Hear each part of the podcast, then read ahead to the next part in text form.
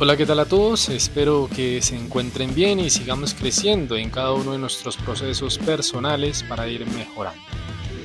Y trayendo a colación lo que hace unos días estábamos hablando sobre los aprendizajes, hoy vamos a hablar de algo que es importante en medio de esto y son los descansos cortos nos ayudan en aprender mejor y esto es una realidad desde la neurociencia que permite que nuestro cerebro logre configurar los aprendizajes en el momento de descanso.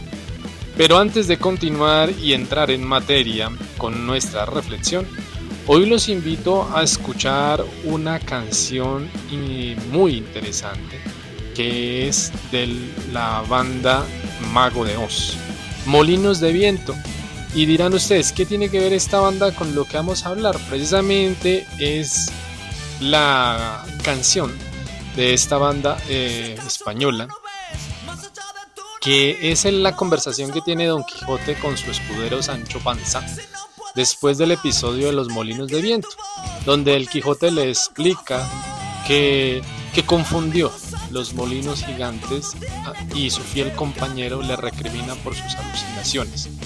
Pero allí entonces los ojos del Quijote se reflejan la enseñanza y el aprendizaje de aquel momento en el cual enseña a su escudero Sancho Panza lo importante de tener el corazón en el aprendizaje y aprender de los errores.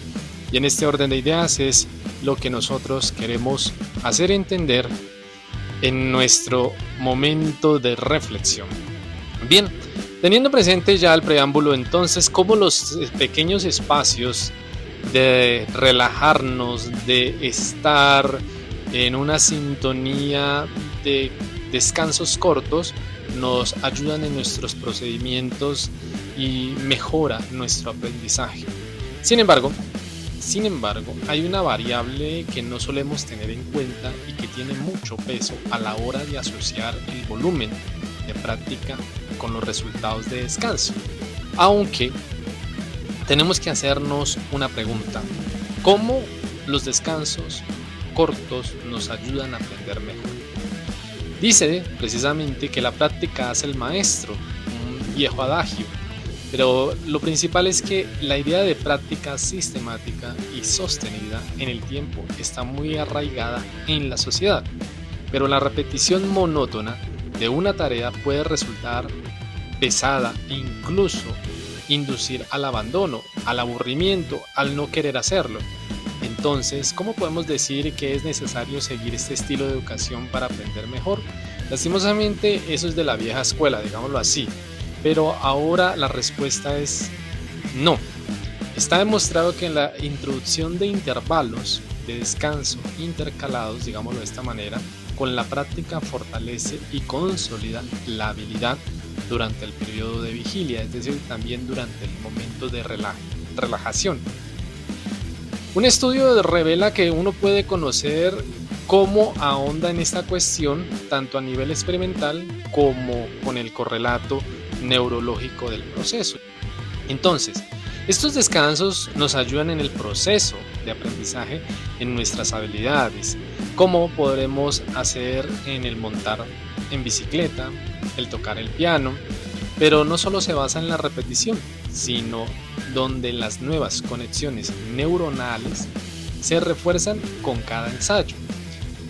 Si no se requiere de un proceso de consolidación, este proceso de asentamiento de los conocimientos o habilidades se produce durante el reposo cerebral.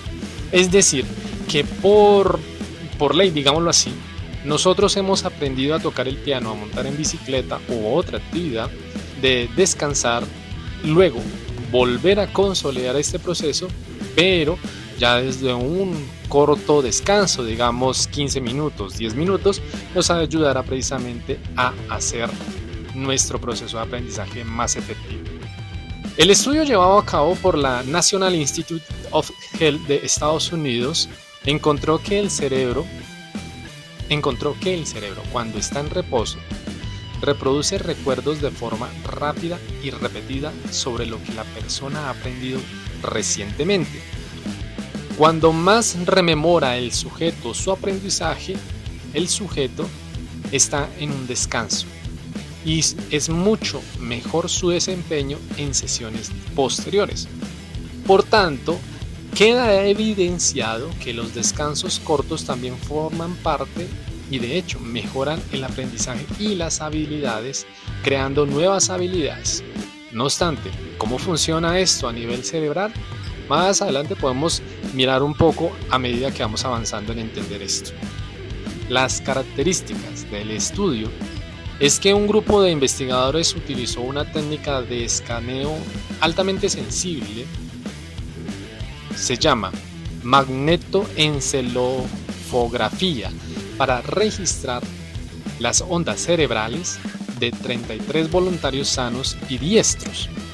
Tal tarea consistía en escribir un código de prueba de 5 dígitos con la mano izquierda, que era la no dominante, para asegurar que la tarea era novedosa a nivel cerebral, es decir, un nuevo aprendizaje. A los participantes se les pedía que escribieran el código numérico tantas veces como pudieran durante 10 segundos, dejando otros 10 segundos de descanso. A continuación volvían y repetían el ciclo de práctica con un descanso total de 35 veces. Esto lleva a que la evaluación en la curva de aprendizaje durante el proceso fue, en el resultado, que durante las primeras pruebas la velocidad en la que los sujetos escribieron el código mejoró drásticamente y luego se estabilizó alrededor de un décimo ciclo. Es decir, que las mejoras aquí fueron reveladas y la habilidad fueron cada vez mayores, con descansos cortos que después de una noche de sueño mejoraron y obviamente incrementaron su habilidad. Esto sugiere que durante el reposo en vigilia, el cerebro conecta los recuerdos necesarios para aprender una nueva habilidad. Es decir, que aquí también estamos haciendo énfasis en algo importante. ¿Cómo es tu sueño? Si tú no estás durmiendo bien, no vas a tener un proceso de aprendizaje correcto. Además, el nivel cerebral no va a estar en un reposo para hacer esa correlación de mejorar el desempeño y obviamente disminuir la amplitud de las ondas cerebrales para poder entonces que éstas logren desarrollar ese programa informativo y evaluar la actividad cerebral de cada uno de los ciclos en que cada uno de nosotros como sujetos vamos aprendiendo. Entonces, ¿cómo los descansos ayudan al cerebro?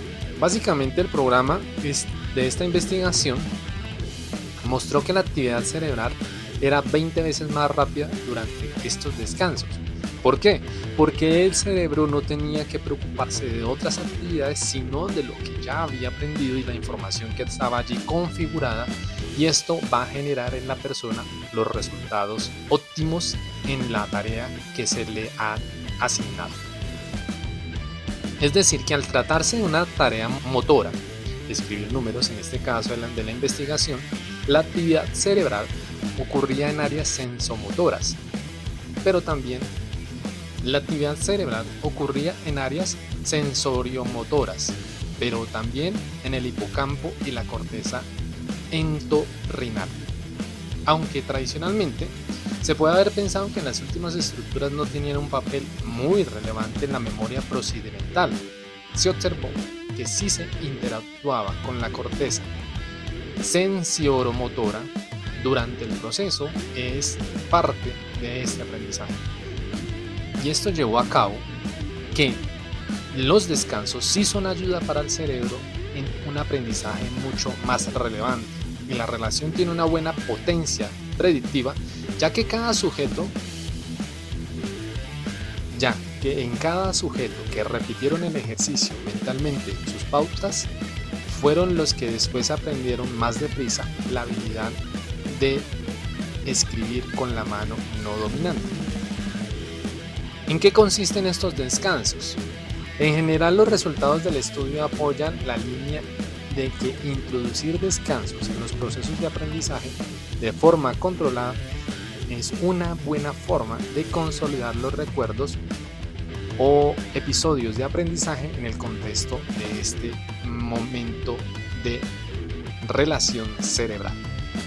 Aplicaciones de estos hallazgos son heterogéneas, es decir, van desde mejorar las técnicas de aprendizaje en las aulas hasta acortar los tiempos de formación en empresas,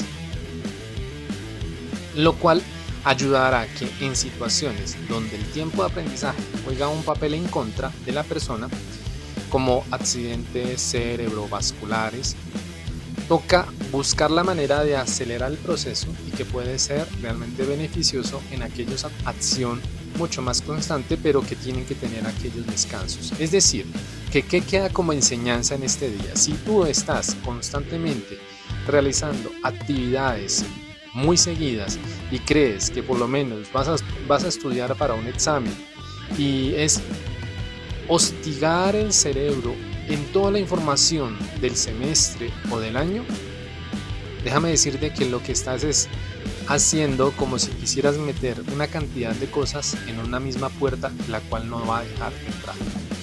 Lo más recomendable es que tomes un descanso, vuelvas y retomes y así sucesivamente puedas entonces en estos cortos descansos rehabilitar un poco tu cerebro de forma que pueda convertirse en un factor positivo de recuperación para estas situaciones en las cuales el estrés, la ansiedad no van a dejar de aprender. Esto en relación con el anterior audio en el cual hablamos de las distintas formas de aprendizaje que según Freud nos había recomendado. Cuídense y obviamente seguimos aprendiendo todos los días de nuestra vida.